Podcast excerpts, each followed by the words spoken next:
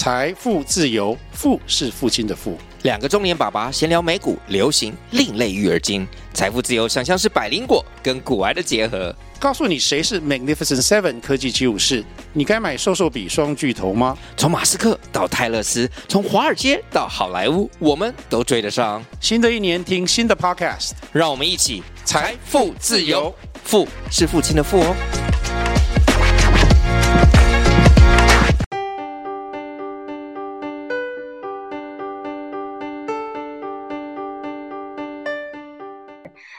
大家好，欢迎收听今天理财大小事。Hello，陈大哥。Hello，小国你好，各位听众大家好。是陈大哥，我相信最近呃大家最关注的就是 Fed 升息三码，那也带动了台湾的呃整个利率的一个上调。现在的房贷利率也已经来到了一点八一趴。那不知道嗯陈大哥可不可以跟我们分享一下？为什么要升息？然后这个升息对我们这些民众的最大的影响是什么呢？啊，好，那个原我们呢，原则上我们都是从事房地产业者比较多哈。那其实对于实质上的整体的经济升息的部分，当然我们不能像有一些专家上面他们讲的这么的呃深。啊，这么的广，那么我们只能针对我们部分，就是说能够理解来跟各位听众来做分享啊。那所谓的升息的部分指呢，通常都是我们这个金融单位有一个基本的放款的利率，是。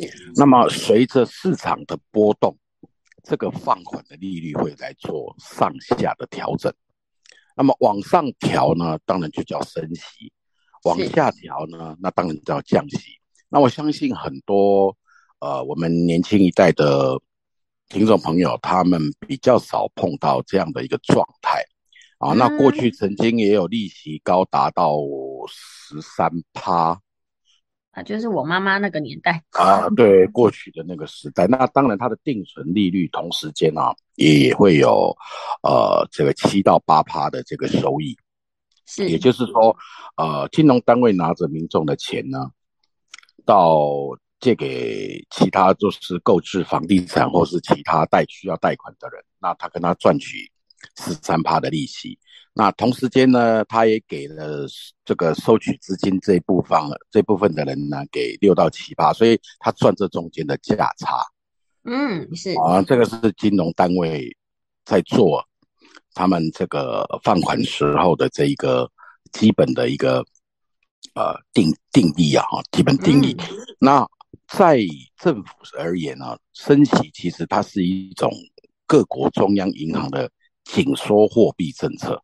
是，对，那为什么他还有讲？他最主要是要来调控市场上的货币的数量。嗯，是。哦，那这样讲，很多听众又觉得哇，那听起来好像很那个。那其实我们把它简单的来说，就是，呃，市场上呢，假如市场上现在有这个一百个亿，然后呢，大家呢平均呢就在市场上呢在流动，不过突然之间呢又多了。一百个亿，对，进来的时候，那么钱就会变得很多，是。那同时之间东西呢，就会什么，就会往上，因为大家有钱了嘛，那么大家都可以买嘛，对，哦，就变成这样，它会它会影响到整个市场上面的这个波动。那么因为市场上的热钱如果太多的时候，通膨率会快速的上升。嗯，好，那。这个时候，如果升息的时候呢，会很多人会有想法，是想把钱再拿回去，什么存到银行里面去。是，哎，因为他觉得在市场上透过各项的投资并不划算。嗯，因为干脆就赚银行稳稳的利息比较好。是，对，哦，所以他就会把它往回这个把钱回存回去啊，不要让市场上有这么多的钱。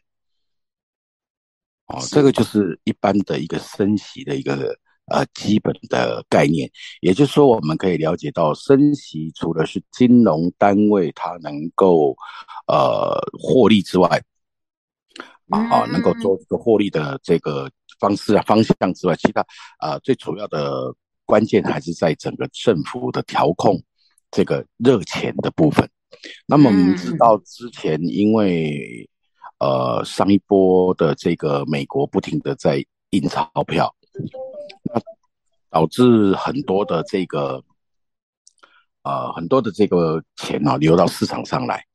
嗯，是啊，导致那市场上来就变成热钱太多了，热钱太多的情况之下，就导致整体通膨，所以呃这样的一个对象的呃调控啊是必然要的，嗯，必然要的哈。那这个就是我我们比较呃粗浅能够理解到的所谓的这个升息的部分。那么美国的升息跟台湾的升息为什么会一直联动啊？会一直联动，当然最主要是我们。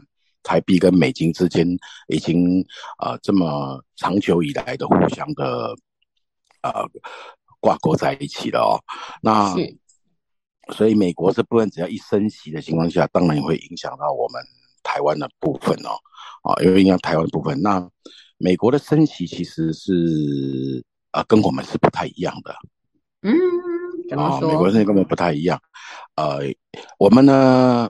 美国联准会的升息一码，它指的是联邦基金目标利率范围上升一码。嗯，哦，那我们台湾的央行升息一码，它指的是从贴现率上升一码。嗯，好，从贴现，这所以两者之间是啊不太一样的东西。好，不太一样的东西。那这两者之间又涉猎到各个银行之间的。短期资金的借贷，所以银行之间其实还是有一个借贷率。所以如果光我们如果光直接就是呃从金融方向或者是从经济方向来谈这些东西的时候，其实呃我想一集啊，我们根本没有办法聊到 呃让听众能够相当的呃理理解这样的一个东西啊。不过我们只要呃记住一个最简单的东西，就是说。啊，升息原则上，如果以房地产来说呢，它指的其实就是啊，我们要缴更多的钱给银行，是，哎，会缴更多的钱给银行。那缴更多钱给银行是要变成呃，很多人应该很多年轻人在买房的时候，他要本来一个月他房贷可能要缴一万五，可能现在要缴一万八。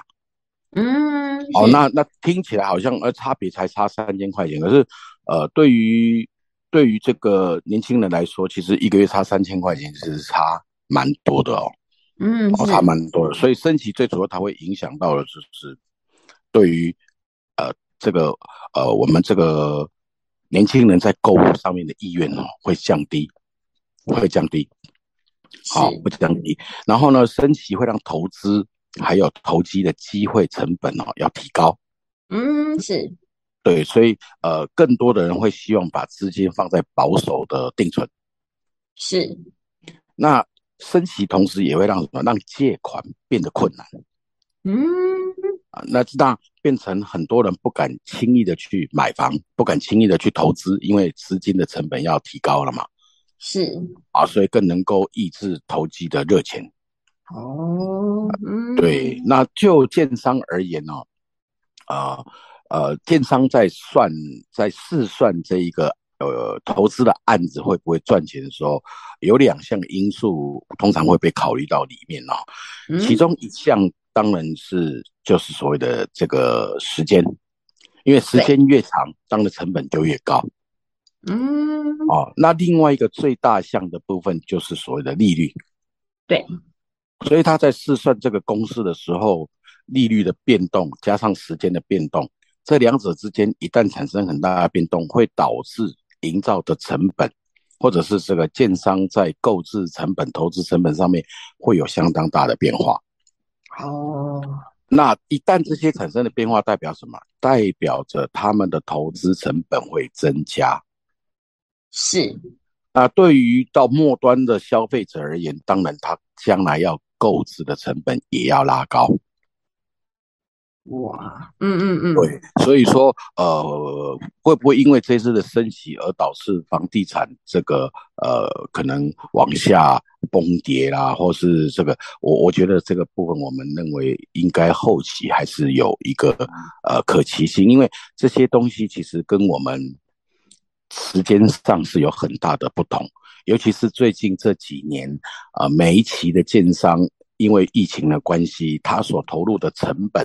以及他面临到的风险，其实都不相同，都不相同哦。所以这一期的不，呃，我会比较建议我们这个听众朋友，假如说你想要买到比较便宜的房子的话，那么建议呢，其实应该要看，呃，大概差不多是在一百零七年左右。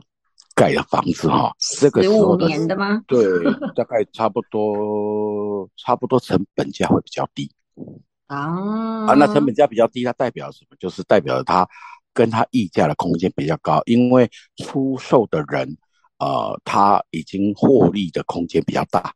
嗯，对。那如果说你是一定要在一百一十年我要比较新的房子的时候，那当然就是可能一百一十年。以后的房子的成本会比较高，是，哦，会比较高。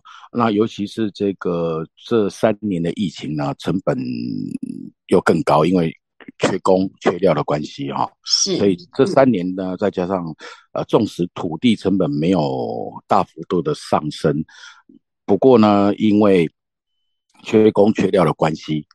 好，那导致它的成本拉高，然后现在再加上升息，所以呃这一期的房屋成本呢，事实上是是属于是最高的。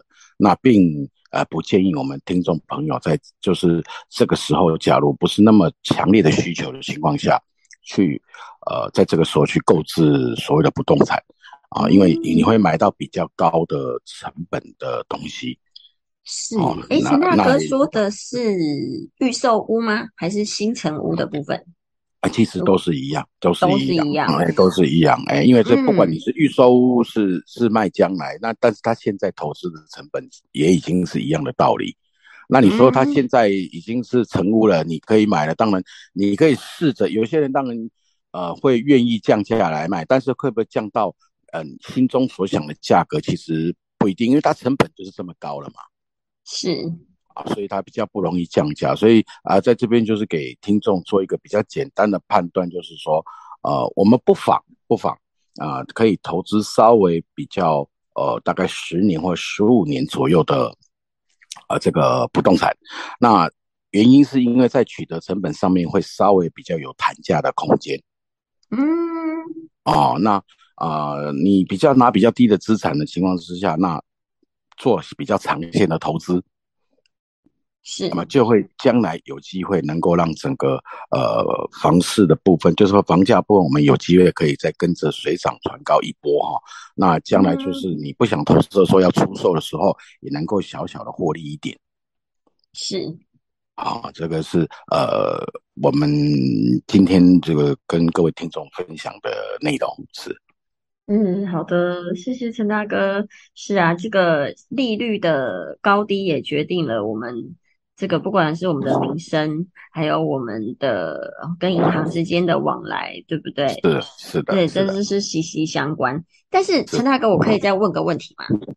那我们应该把这个问题放在下一个阶段。好，好的，好，因为我们也有接到呃听众的一些问题，那我们下一集再来跟大家分享。